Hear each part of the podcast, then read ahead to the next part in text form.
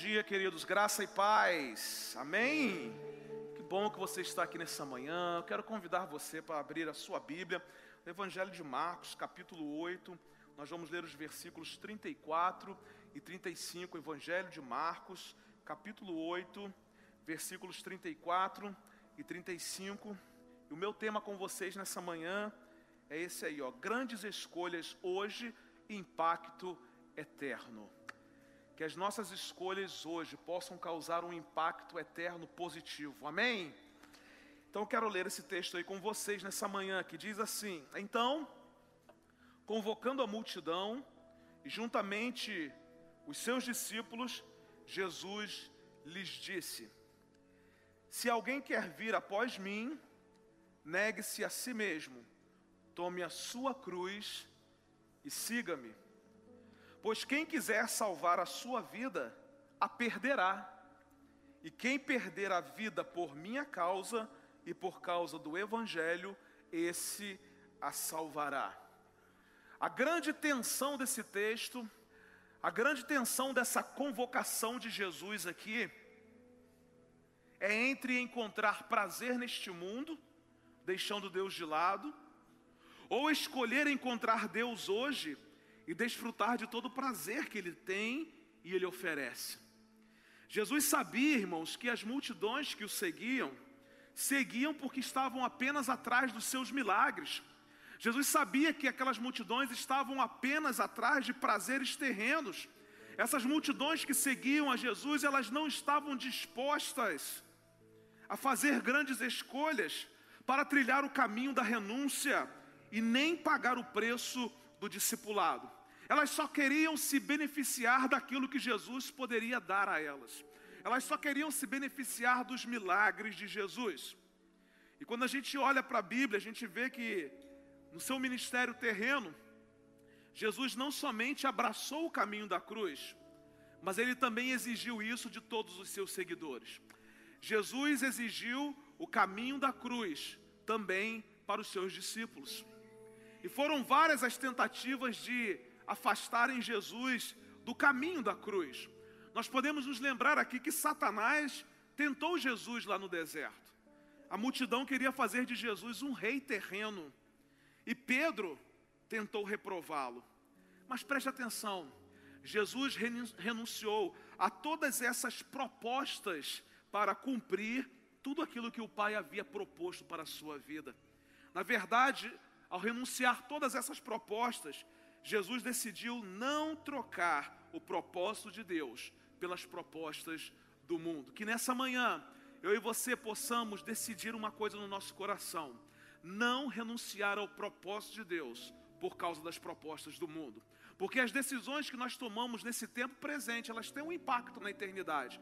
E elas podem ter um impacto positivo ou negativo, vai depender das decisões que nós tomamos nesse tempo presente. Da mesma forma, Jesus está exigindo dos seus seguidores nesse tempo, dos seus discípulos, esse mesmo espírito de renúncia, esse mesmo espírito de sacrifício também. Irmãos, vamos ser bem sinceros, nós estamos muito confortáveis como igreja. Há uma zona de conforto para nós que ela é muito agradável e que não nos faz cumprir a missão que Deus tem para nós. Porque cumprir missão exige renúncia. E muitas vezes essa renúncia, ela vai de encontro, ou seja, ela vai ao contrário daquilo que nós pensamos ser muito bom para a nossa vida. Geralmente, a missão que Deus nos dá vai exigir alguma coisa da nossa parte. Porque a capacitação que vem de Deus já está pronta mas vai exigir agora das decisões que a gente toma no presente. A grande escolha que um discípulo de Jesus precisa fazer, ela vai na contramão dos valores desse tempo presente. Para Jesus, irmãos, quando a gente lê as Escrituras, para Jesus ser grande é ser servo. Para Jesus, ser feliz é renunciar aos prazeres desse mundo. E deixa eu dizer uma coisa: nessa manhã, Jesus está oferecendo a você uma cruz. Uma cruz. Mas eu quero dizer que no fim de todas as coisas, Ele vai oferecer a você uma coroa e vai conduzir você à glória.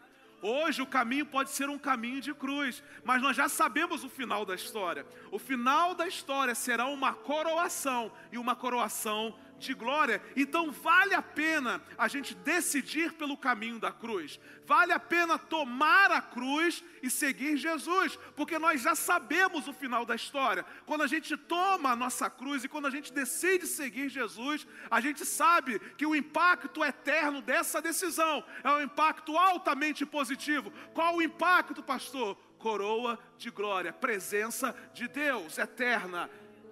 Estaremos nos céus. E quais são as razões que levam um discípulo a tomar grandes decisões hoje que vão gerar um impacto eterno? Jesus fala isso nesse texto. As duas razões são as seguintes: o amor a Cristo e o amor ao Evangelho.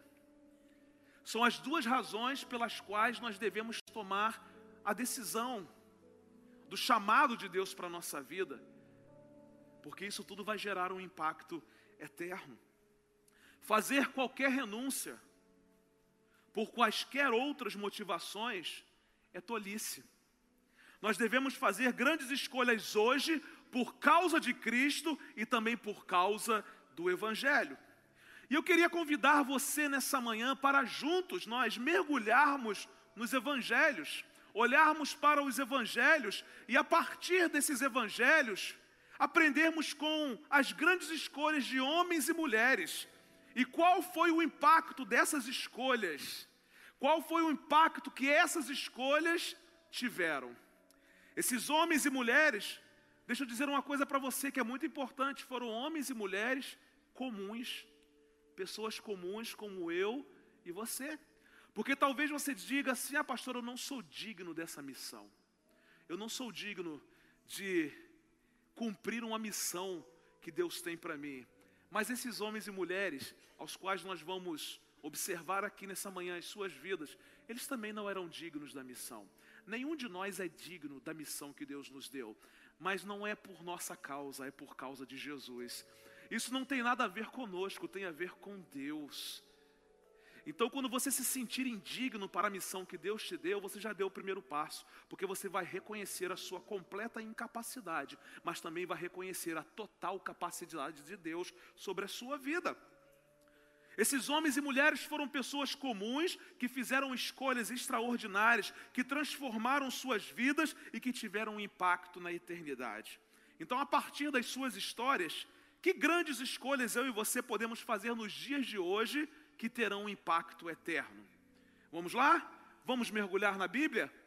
Então escolha hoje, em primeiro lugar, dizer sim ao plano de Deus. É impressionante, irmãos, como nós estamos tão acostumados com o ambiente de religiosidade, com o ambiente eclesiástico, com o ambiente de igreja, ou seja, com um ambiente completamente fora do padrão espiritual que Deus quer para a nossa vida, que nós frequentamos celebrações, nós até servimos em alguns ministérios, mas nós não dizemos sim ao plano de Deus. Porque servir em ministérios na igreja não significa dizer que nós dizemos sim ao plano de Deus. Sabe quando a gente descobre que a gente disse sim ao plano de Deus? Quando a gente começa a ganhar alguém para Jesus. É quando através da nossa vida alguém chega a Jesus.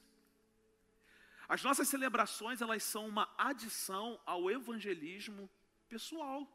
A missão que Deus nos deu para realizar de forma pessoal. Porque você pode dizer assim: "Ah, pastor, eu ganhei fulano para Jesus, eu trouxe ele na celebração e ele se decidiu". Não, você não ganhou ele para Jesus. Você ganha ele para Jesus lá na sua rua, lá no seu trabalho. Você ganha ele para Jesus lá na sua escola. Então, o que eu quero dizer nessa manhã é que talvez você esteja envolvido com muitos ministérios na igreja, realizando muita coisa, e ainda assim você não disse sim ao plano de Deus para a sua vida. Porque o plano de Deus, gente, não tem a ver com servir em ministérios, tem a ver com fazer discípulos de todas as nações. É claro que, enquanto a gente serve, a gente vai fazendo discípulos, porque o texto, ele dá exatamente uma ideia sobre isso. Na verdade, o texto onde Jesus estabelece a grande comissão, não é um texto que a conjugação do seu verbo no original terminou para aquele tempo. Na verdade, a conjugação exata do verbo deveria ser, portanto, indo, façam discípulos de todas as nações. Ou seja, em qualquer lugar, em qualquer hora e em qualquer situação. É tempo de fazer discípulos. E nem sempre, quando a gente está servindo em ministérios, nós estamos fazendo discípulos. Pastor, eu estou dizendo sim ao plano de Deus porque eu sirvo em ministérios. Não. Eu quero saber quantas pessoas você tem ganho para Jesus através da sua vida. Porque a quantidade de pessoas que você ganha para Jesus através da sua vida é a resposta à pergunta que eu fiz. Você tem dito sim ao plano de Deus para a sua vida? Lucas capítulo 1, versículo 38. Vamos dar uma olhadinha aqui na primeira pessoa que fez uma decisão certa, escolheu de maneira certa no seu tempo presente e essa decisão teve um impacto eterno. Então Maria disse: Eis aqui a serva do Senhor, que se cumpra em mim conforme a tua palavra. Maria, mãe de Jesus, ela estava diante de uma decisão que mudaria para sempre a sua vida. Não era uma decisão que a sua vida mudaria daqui a 20, 30, 40 anos, não. Mas ela estava diante de uma decisão que a partir daquele momento a sua vida mudaria completamente. Maria ainda não sabia todos os detalhes do plano de Deus para a sua vida. Até porque, se ela soubesse de todos os detalhes, talvez ela não diria sim ao plano de Deus para a sua vida. Mas, mesmo sem saber de todos os detalhes do plano de Deus para a sua vida, Maria disse sim. Maria aceitou o plano de Deus para a sua vida lá quando o anjo Gabriel lhe anunciou que ela seria mãe do Salvador. Ela poderia ter resistido ao plano de Deus. Ela poderia ter dito: Não, Senhor, eu não quero, não faça isso comigo, escolha uma outra mulher. Eu sou muito jovem, não sou casada. Ela poderia ter dado muitas desculpas, mas eu fico pensando que talvez ela dissesse assim: se é plano de Deus, é coisa boa, então eu vou aceitar. Se é plano de Deus, eu tenho certeza que terá um impacto eterno, então eu vou dizer sim. Não sei o que eu vou enfrentar daqui para frente, mas uma coisa eu sei, eu quero dizer sim ao plano de Deus. Deus talvez não vá revelar a você o plano completo. Mas que uma coisa ele fez, ele fez. Ele te chamou para uma missão. Ele está aguardando só você dizer sim. Só que muitas vezes a gente faz muitas objeções, a gente diz eu não posso, eu não sei, eu não quero, não estou preparado para isso. E se você me perguntar se eu estava preparado para ser pastor, eu quero dizer que não estava preparado para ser pastor. Ué, pastor, você não fez seminário? Seminário não prepara nenhum pastor, tá? Quero dizer isso para você nessa manhã.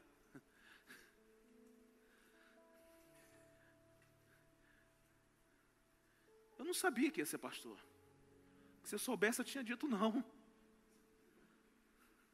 Mas Deus me fez pastor. Ele não revelou o plano todo. Ele só disse: Eu te chamei. Ah, o Senhor me chamou? Então eu digo sim. Se for o Senhor que me chamou, eu digo sim. Maria sabia que tudo mudaria, mas ela disse assim: Se é o Senhor quem está me chamando, eu quero. Se é o Senhor que está me apresentando o plano, eu quero. Deixa eu dizer uma coisa para você nessa manhã: se é Deus que está falando contigo, aceite. Irmãos, às vezes nós ouvimos o plano da vida de outras pessoas para nós, e nós nem pensamos duas vezes e aceitamos.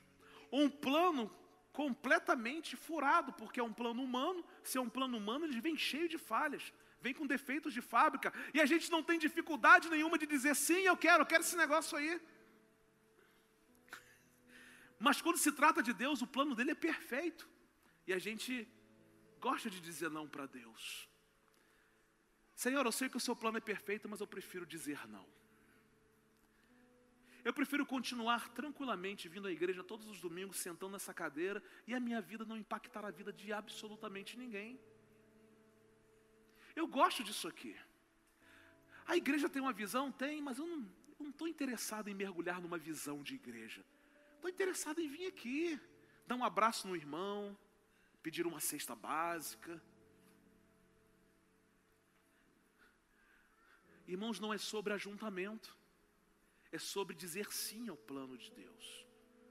Por que, que muitas vezes nós nos frustramos com a igreja, nos frustramos com as pessoas, nos frustramos com os pastores, com os nossos líderes, é porque nós fazemos da igreja um lugar onde nós queremos impor os nossos gostos, onde nós queremos que Deus se enquadre aos nossos planos, quando na verdade nós deveríamos nos encaixar nos planos de Deus. A gente vem para a igreja e diz assim: Senhor, o meu plano é esse, o Senhor quer? Senhor, a minha maneira é essa, o Senhor quer? Mas não é assim. E a gente se frustra, por quê? Porque Deus não se encaixa nos nossos planos. Ele tem um plano. E se a gente se encaixar no plano dele, eu posso dizer a você, isso terá um impacto eterno positivo. Olha, Maria não questionou o plano de Deus. A sua grande escolha refletiu a disposição de se submeter à vontade de Deus. Qual é um dos grandes problemas dos nossos dias? É submissão a uma autoridade. Nós queremos servir, nós queremos fazer, mas nós não queremos nos submeter. Uma palavra que a gente nem pode falar hoje, né? Eu escutei de uma pessoa, ah, pastor, eu não gosto mais de ir a casamento, porque pastor vai pregar, fala que a mulher tem que ser submissa ao marido. Eu falei assim, não, não é o pastor que fala, não, é a palavra de Deus que diz. E é Deus falando ao seu coração.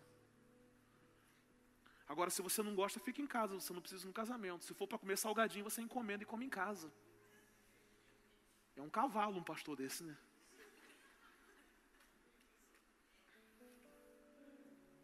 E a gente fala isso numa questão de mulher num casamento, sendo submissa ao marido, mas todos nós, enquanto corpo de Cristo, temos uma dificuldade enorme de nos submetermos a uma autoridade. Sabe por quê? Porque nós não dissemos sim ao plano de Deus. Nós dissemos sim para nos tornarmos membros de uma igreja. Nós dissemos sim para tomar banho num dia de batismo. Porque tem muita gente que só tomou banho, mas nunca disse sim ao plano de Deus. Mas hoje, pela manhã, Deus está dizendo assim: olha, um dia uma mulher chamada Maria disse sim ao meu plano. E quando ela disse sim, isso teve um impacto na eternidade. Sabe por quê? Porque aquela mulher foi, se você ainda não sabe, crente de 30 anos na igreja, ela foi a mãe de Jesus. Aquele a quem você diz que é o seu Salvador e o seu Senhor. A grande escolha de Maria nos levou a entender que precisamos ser submissos à vontade de Deus, independente das circunstâncias. Aquela mulher correu riscos quando ela disse sim ao plano de Deus, sabe por quê? Porque ela poderia ser apedrejada. Ah, não, pastor, como é que eu vou dizer sim ao plano de Deus? Algumas pessoas aqui sabem que eu acabei me envolvendo num, num relacionamento de risco. Não é com a minha esposa, não. Ela está me assistindo lá em casa. Depois, você está rindo aí que pessoa que fosse minha esposa, relacionamento de risco, né? É. Irmãos, algum tempo atrás, deve ter uns dois meses, um ex-traficante do bairro entrou em contato comigo. Ele é meu amigo agora. Meu amigo. E se tudo der certinho, logo mais à noite ele estará aí. Um relacionamento de quê, pastor? De risco. Porque eu poderia ter dito não a ele na primeira vez que ele entrou em contato comigo. Mas Deus falou assim: entra nesse negócio aí. Eu posso tirar uma foto com ele, publicar no Instagram e correr o risco de tomar um tiro por aí. Eu disse para ele o seguinte: meu filho, não importa quem você foi, o que você fez, importa o que Deus quer fazer na sua vida. Você não é o seu erro, você não é aquilo que você fez, você é um filho amado de Deus, entenda isso. Mas envolve correr riscos. Toda vez que a gente diz sim ao plano de Deus, nós corremos riscos.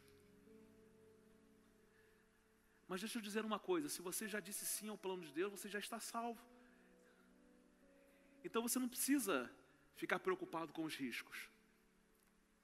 Você só precisa acreditar que Deus está contigo todos os dias da sua vida, te capacitando te dando sabedoria para que você continue cumprindo o plano dele sobre a sua vida. Hoje a escolha de se submeter ao plano de Deus é minha e sua, e é uma escolha crucial. Nós devemos estar dispostos a dizer sim ao plano de Deus, independente das circunstâncias, dependente daquilo que possa acontecer conosco, por quê? Porque isso nos permite ser usados por Deus para cumprir os seus propósitos e ter um impacto eterno na vida das pessoas ao nosso redor. Então escolha hoje dizer sim, Senhor. Eu quero me adequar ao seu plano. Até aqui, Senhor. Eu tenho 20 anos que eu estou nessa igreja. Até aqui, Senhor. Eu gostaria muito que o Senhor se encaixasse nos meus planos, mas a partir de hoje eu digo assim: Senhor, eu abro mão dos meus planos e digo sim ao seu plano, porque eu tenho certeza que se eu disser sim ao seu plano, isso terá um impacto eterno, não somente na minha vida, mas na vida de todas aquelas pessoas que estão à minha volta. Mas quando eu olho para os evangelhos, eu aprendo uma segunda coisa muito importante. Escolha hoje mudar seu destino, sem se importar com suas ações passadas. Um dos grandes problemas da nossa vida é que a gente não consegue olhar para o futuro por causa daquilo que nós fizemos no passado. O passado nos paralisa e impede-nos de receber aquilo que Deus já preparou para nós com tanto carinho e cuidado.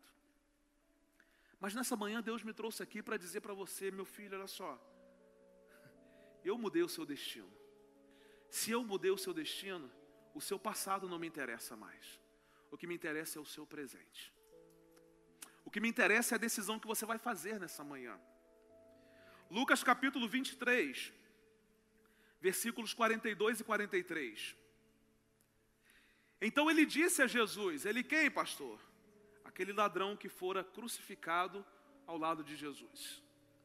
Senhor, lembra-te de mim quando entrares no teu reino. Jesus lhe respondeu: Eu lhe garanto que hoje você estará comigo no paraíso. Gente, que coisa extraordinária, no momento da sua morte, o ladrão crucificado ao lado de Jesus fez uma grande escolha que mudou o seu destino eterno. E olha que o outro do lado ainda queria tripudiar, né? Ele falou assim: não, peraí, peraí.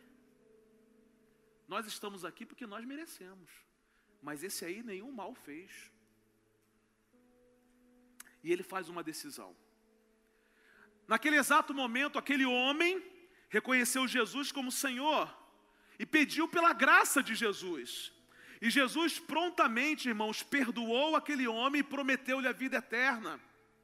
Jesus não disse assim: agora você desce dessa cruz, vai resolver tudo aquilo que você fez de errado, vai procurar as pessoas às quais você precisa fazer reparação, depois você vem e eu concedo a você a vida eterna. Jesus disse assim: hoje mesmo você estará comigo no paraíso. Era como se Jesus dissesse a ele assim: meu filho, grande decisão a sua. E essa grande decisão que você tomou agora, ela já vai começar a ter um impacto eterno, sabe por quê? Porque hoje mesmo você vai estar comigo no paraíso. Ah, irmão, se nós soubéssemos o poder de uma decisão que a gente toma, não baseado nas nossas vontades, mas baseados na convicção da nossa fé, como isso seria diferente na nossa vida. Como a gente reclamaria menos e celebraria mais. Como a gente murmuraria menos e a gente agradeceria mais. A escolha do ladrão crucificado ao lado de Jesus é um poderoso exemplo de transformação no meio das circunstâncias mais terríveis da vida, porque aquele homem estava crucificado, prestes a morrer, a situação era crucial, mas ele disse: Senhor, lembra-te de mim quando entrares no teu reino. A sua escolha por Jesus revela uma mudança profunda de coração, revela uma fé extraordinária, ainda que nos últimos instantes da sua vida. E eu pergunto: nós vivemos 20, 30 anos no Evangelho e nós nunca desfrutamos de uma fé extraordinária. Que a nossa vida, irmãos, não seja como a desse homem que aproveitou apenas poucos momentos, mas aproveite todos os momentos que Deus tem dado a você. Mude o seu destino hoje. Considere o destino que Deus tem para a sua vida hoje. Não considere as suas ações do passado. Arrependa-se das suas ações do passado. Arrependa-se dos seus pecados. Peça perdão a Deus. Mas Deus tem um destino para você. Não foque nas ações do passado, foque no destino. Decida nessa manhã fazer isso. Por que, que há tantos crentes, entre aspas, tristes, angustiados, amargurados, não dão um sorriso na vida, irmãos? Ah, pastor, eu sou assim mesmo. Eu não consigo acreditar em alguém que entrega a vida para Jesus e tem a vida transformada que não consiga dar um sorriso. Ou tem alguma coisa de errado com Jesus, ou tem alguma coisa de errado com a gente. E eu prefiro acreditar que tem alguma coisa de errado com a gente.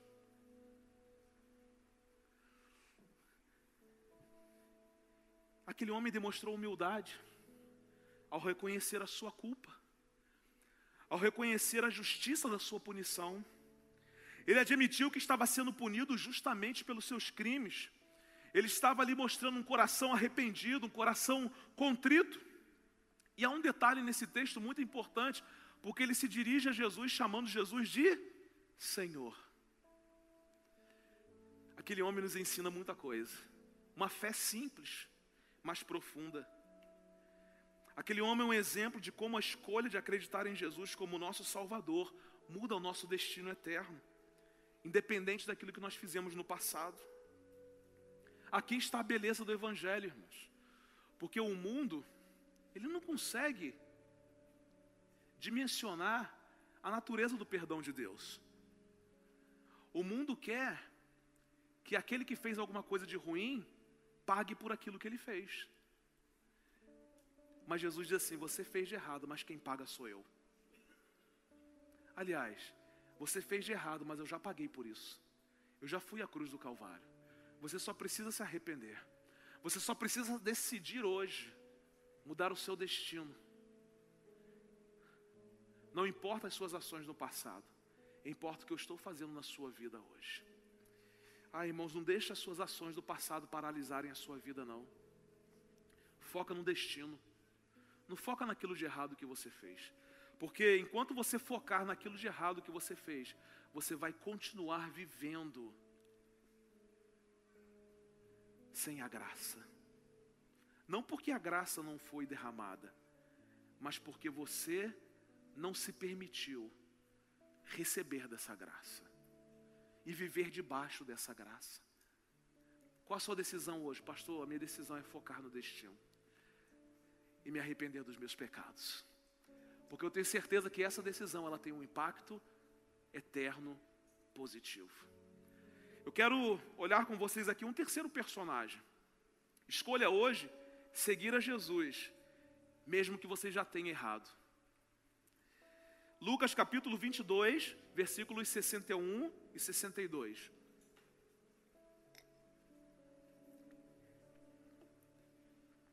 O Senhor virou-se e olhou diretamente para Pedro. Então Pedro se lembrou da palavra que o Senhor lhe tinha dito: Antes que o galo cante hoje, você me negará três vezes. E saindo dali, Pedro chorou amargamente. Pedro era um dos discípulos mais próximos de Jesus.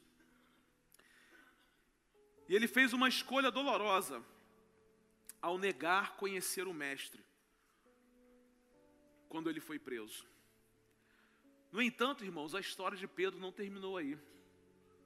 Após a negação, Pedro fez uma outra escolha crucial. Pedro tomou uma outra decisão crucial. Qual, pastor?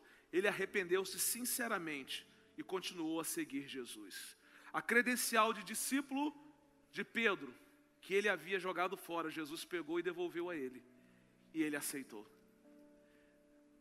Qual a credencial que você já jogou fora? Nessa manhã, Jesus está pegando essa credencial e está devolvendo a você.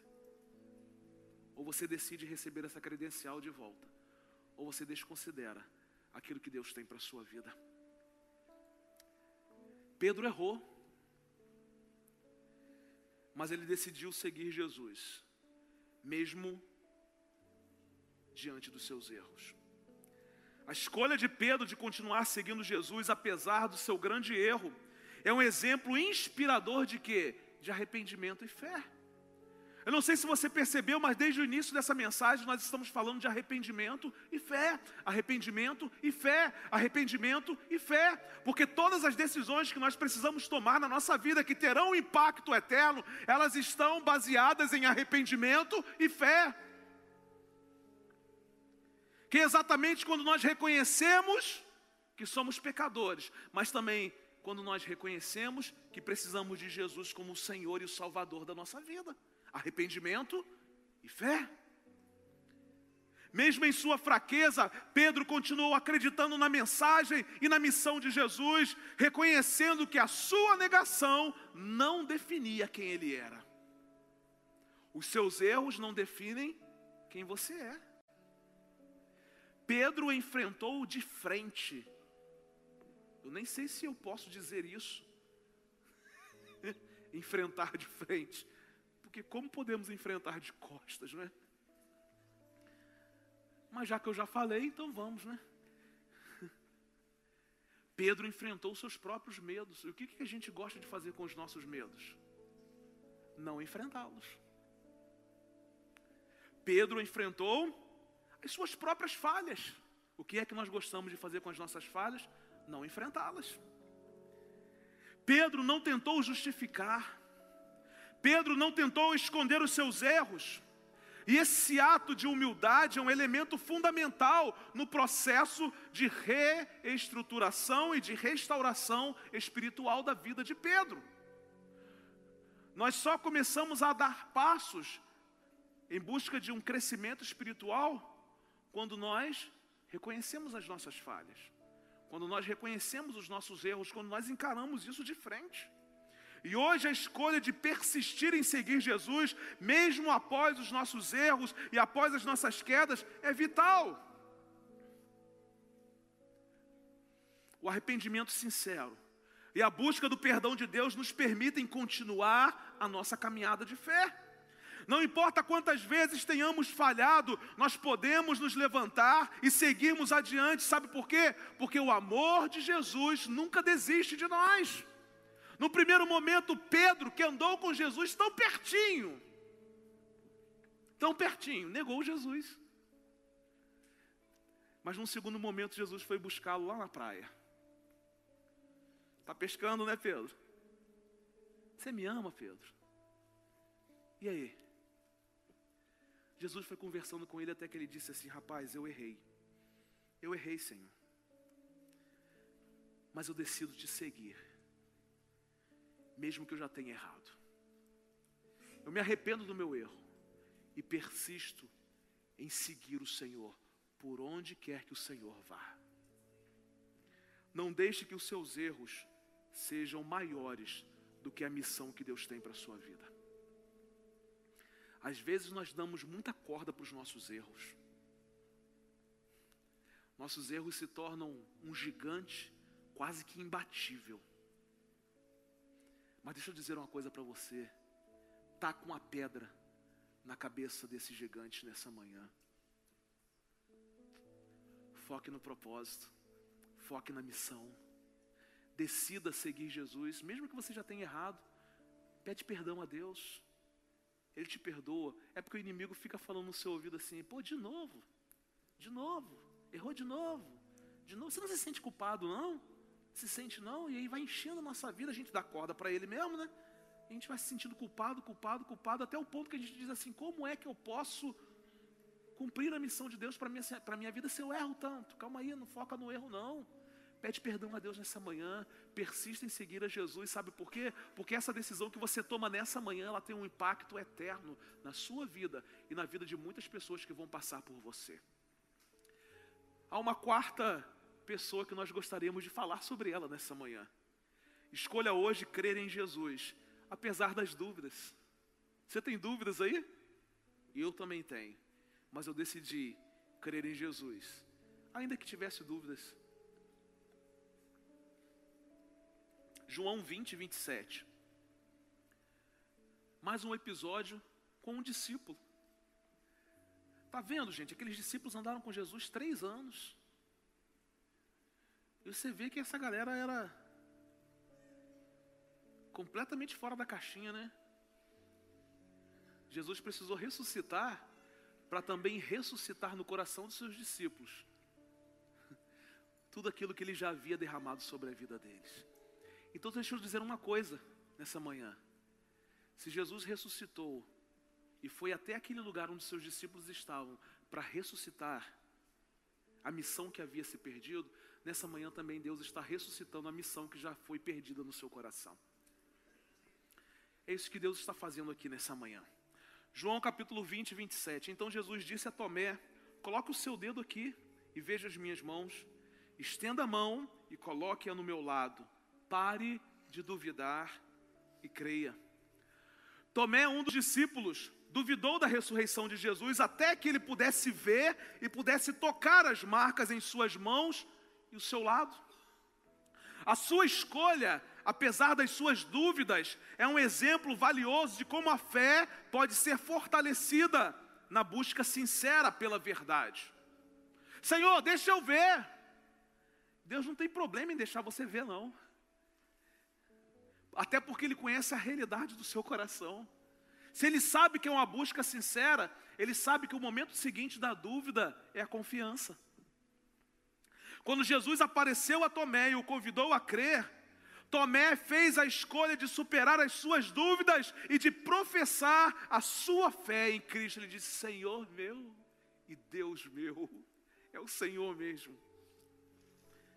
A resposta final de Tomé, quando ele exclama: Meu Senhor, meu Deus, revela uma transformação profunda. Tomé passa de um estado de dúvida para uma confissão de fé em Jesus como seu Senhor e como seu Deus. Ah, irmãos, como nós precisamos passar de um estágio de dúvidas para um estágio de confiança inabalável. Nessa manhã Deus está falando com a gente, crente, sobre arrependimento e fé. Porque nós gostamos de dizer que os não crentes é que precisam de arrependimento e fé. Mas quando olhamos para todos esses textos aqui nessa manhã, nós podemos ver claramente que Jesus estava lidando com gente que já havia decidido andar com ele, mas que ainda precisavam de arrependimento e fé. Alguém disse o seguinte: a dúvida, ela pode ser uma etapa transitória em nossa jornada de fé, mas nunca um obstáculo insuperável. Na nossa jornada de fé, em alguns momentos, a gente pode duvidar. A gente só não pode fazer dessa dúvida um obstáculo insuperável. Essa dúvida está lá, mas você pode dizer, não, essa dúvida está lá, mas eu vou superar. Eu vou passar por cima dessa dúvida. Porque aquele que habita em mim é maior do que qualquer outra coisa. Então hoje a escolha de crer em Jesus, mesmo em meio às dúvidas, é uma escolha muito corajosa. Porque você ainda não está tão tão convicto, mas já decidiu dar o primeiro passo. Tomé não estava tão convicto, mas deu o primeiro passo. Senhor, é o Senhor mesmo? Deixa eu ver aí. Ele viu e disse: Ah, Senhor, é o Senhor mesmo. É o Senhor mesmo. A gente precisa dar o primeiro passo, ainda que a gente esteja com algumas dúvidas, porque é no processo que a nossa fé é fortalecida. Muitos de nós enfrentamos dúvidas em nossa caminhada de fé, mas Jesus nos convida nessa manhã a buscar e a encontrar a verdade. Nós podemos escolher crer, buscar respostas e encontrar a paz que vem através da fé em Cristo Jesus. Então, qual é a decisão que eu preciso tomar nessa manhã, pastor? Você precisa crer em Jesus, ainda que existam muitas dúvidas em seu coração. E chegamos ao último personagem dessa manhã. Escolha hoje receber Jesus em seu coração. Lucas, capítulo 19. Nós vamos ler os versículos de 5 a 6 e depois de 9 a 10. Quando Jesus chegou ao lugar, olhou para cima e disse a Isaac, Isaac não, Zaqueu,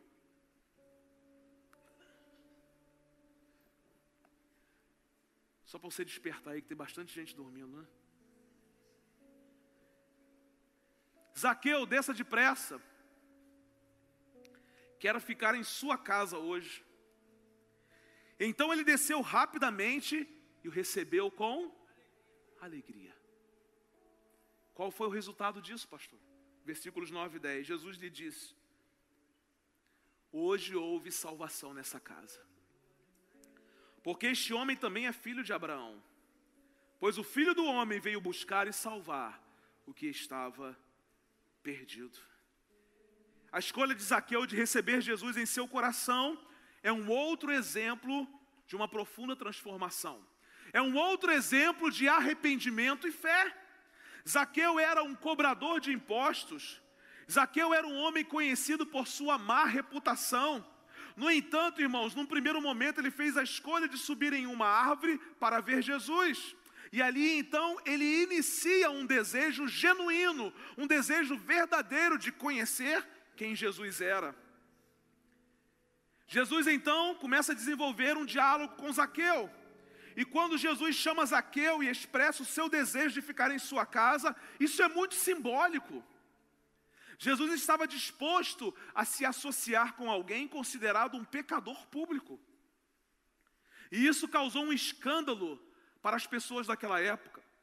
Causou um escândalo para os observadores, mas preste atenção, mas ilustra perfeitamente a sua missão de buscar e salvar os perdidos.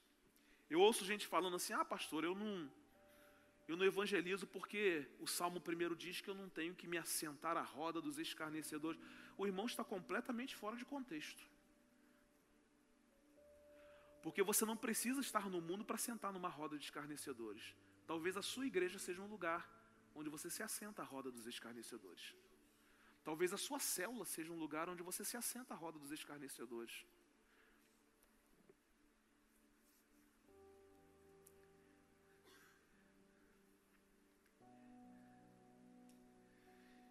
Irmãos, as pessoas precisam de Jesus precisam receber Jesus assim como Zaqueu recebeu Jesus. Naquele caso específico, Zaqueu se interessou em saber, ele correu atrás do processo. Mas nós hoje recebemos uma missão de Deus e precisamos levar as pessoas a Jesus.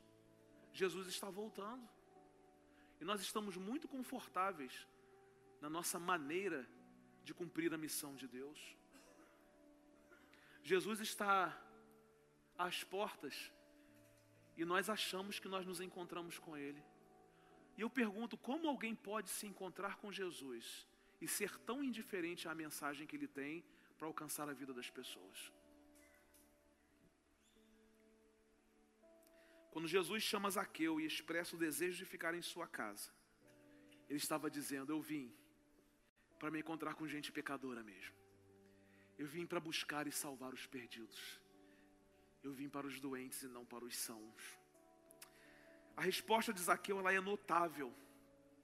Porque Zaqueu prontamente aceita Jesus em sua casa, aceita Jesus em seu coração, e logo ele dá demonstrações dessa decisão que ele tomou, porque ele promete devolver quatro vezes o valor de qualquer pessoa que ele tenha defraudado. Não existe conversão genuína sem que ela seja seguida de ações reparadoras. As coisas andam em conjunto. E quanto crente é ressentido com o outro, né? Há tanto tempo. Preste atenção. Porque ele não pensou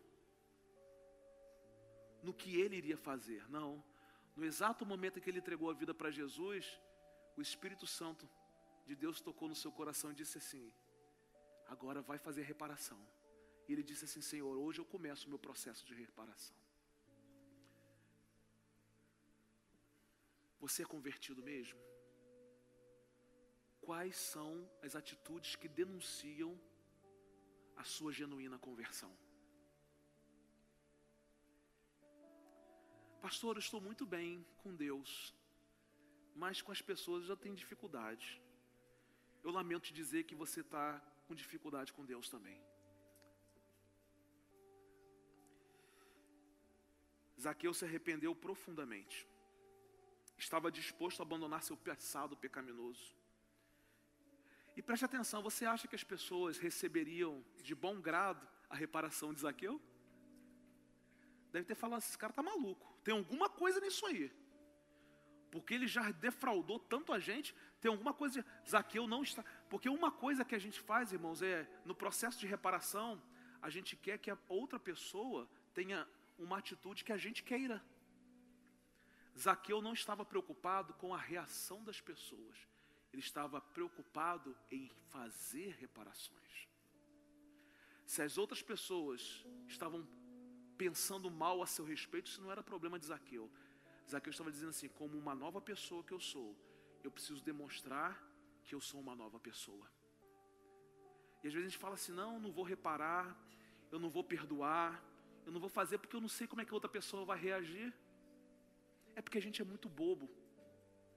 É por isso que a gente vive a vida aí de qualquer maneira. É por isso que ao invés de viver a plenitude de vida que Deus tem para nós, a gente vive amargo,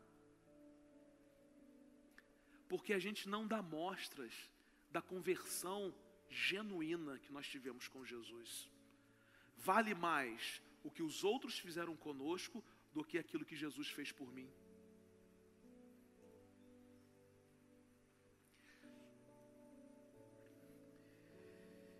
Hoje a escolha de receber Jesus em nossas vidas pode gerar em nós mudanças extraordinárias. Podem não, geram. Se de fato Jesus se tornou o Senhor e o Salvador da minha vida. Devemos abrir os nossos corações para Ele, convidando-o para entrar em nossa vida. Essa escolha nos traz perdão, libertação, transformação e uma comunhão eterna com o Senhor. Eu gostaria de pedir a você que se colocasse em pé. Nós já estamos encerrando esse tempo. Eu quero lembrar que as nossas escolhas hoje têm um impacto eterno em nossas vidas e na vida das pessoas que estão ao nosso redor. Nós podemos dizer sim ao plano de Deus, crendo nele, mesmo em meio às dúvidas, persistindo após as falhas e negações, e buscando o perdão e a restauração. Mas preste atenção, que as nossas escolhas sejam guiadas pela fé, que as nossas escolhas sejam guiadas pelo amor, que as nossas escolhas sejam guiadas pela confiança em Jesus, porque essas grandes escolhas hoje têm o poder de transformar nossas vidas e de mudar o nosso destino eterno.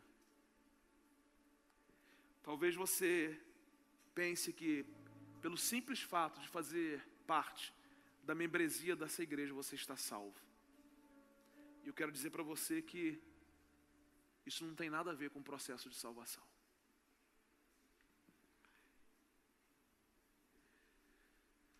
Se você considera o que Jesus fez por você, escolha hoje dizer sim ao plano de Deus. Se você considera aquilo que Jesus fez por você, escolha hoje mudar seu destino, sem se importar com as suas ações passadas. Se você considera aquilo que Jesus fez por você, escolha hoje seguir a Jesus, mesmo que você tenha errado. Se você considera aquilo que Jesus fez por você, escolha hoje crer em Jesus apesar das dúvidas. E se você considera aquilo que Jesus fez por você, escolha hoje receber Jesus em seu coração. Deus nos abençoe. Vamos adorar ao Senhor.